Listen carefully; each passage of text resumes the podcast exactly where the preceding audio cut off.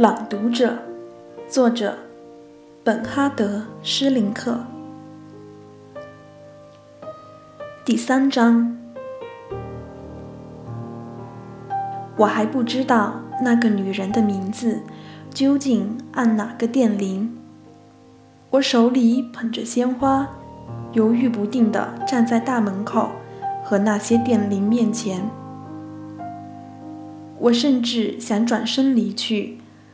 正好这时，一个男人走出门来，他问我找谁，接着就把我领到四楼上施密茨太太的门前。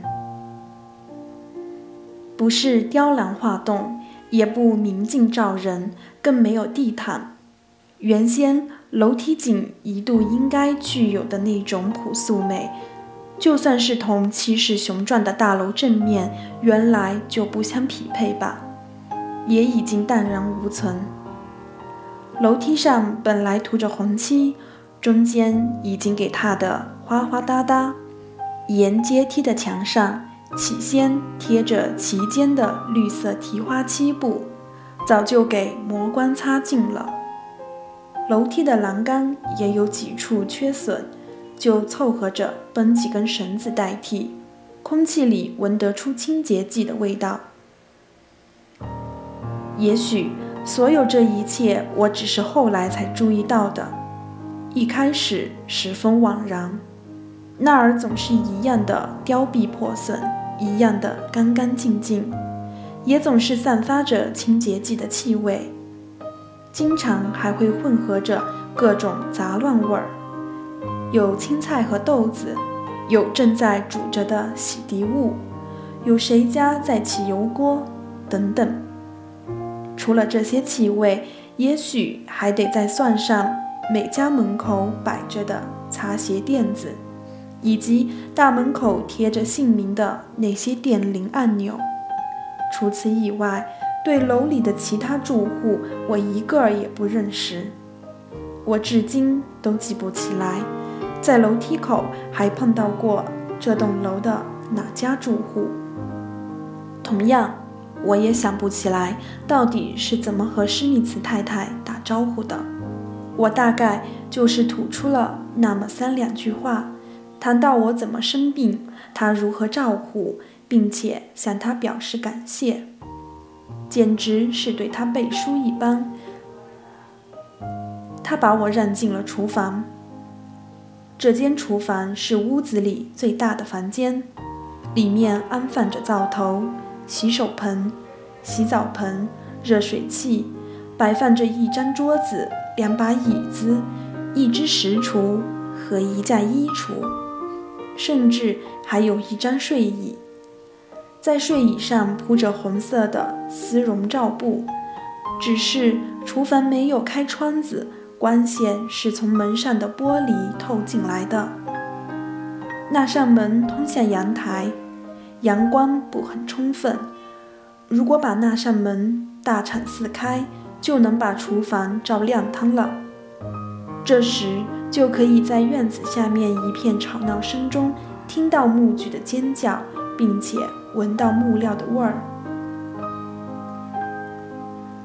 这房子还包括一间小小的、窄窄的起居室，里面铺着地毯，放着一张桌子。四把椅子，一张高背沙发椅和一只火炉。看来起居室冬天多半不生火，夏天也几乎不使用。有窗子开向车站路，可以瞥见以前火车站的一片区域，现在到处翻掘的乱七八糟了。政府、法院和行政机关的新建筑已经打好了地基。最后，这屋子里还有一间没有窗子的卫生间，那儿如果透出气味来，过道也就弥漫着同样的味儿了。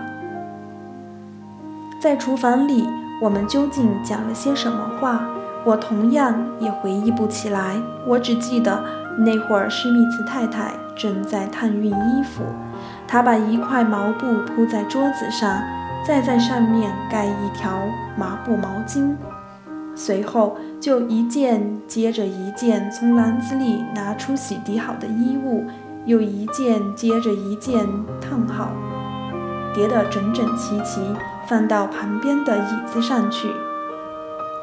我呢，就坐在另外一把椅子上。史密斯太太连内衣内裤也烫，这我就不敢看了，但也不能够就这么掉过头去。施密茨太太外边套着一袭无袖的蓝底套裙，上面满是小小的红白花朵。她那齐肩的头发是金黄中带着灰色，在头颈背后用一根发卡子箍着。她裸露着的手臂膀画出一道道苍白。我在旁边瞧着，她的手不停地抓握着。他把熨斗一会儿拿起来。一会儿平移，一会儿又放下去。他把洗涤好的衣物一会儿拿起来，一会儿归拢好，一会儿又叠叠好。那动作是既舒缓又专注。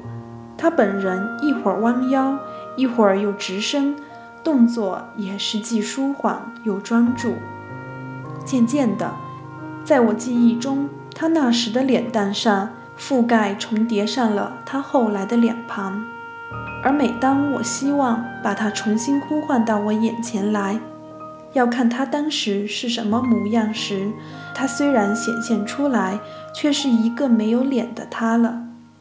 于是我只好自己重新描绘。他额头高高的，颧骨也高高的，眼睛浅蓝，下巴很有力的样子，嘴唇很丰满，轮廓是完美的曲线，没有一点棱角。一张典型女性的脸庞，开阔饱满而不轻易动容。我心里明白，我认为很美，但是这种美却不能重新显现在我眼前。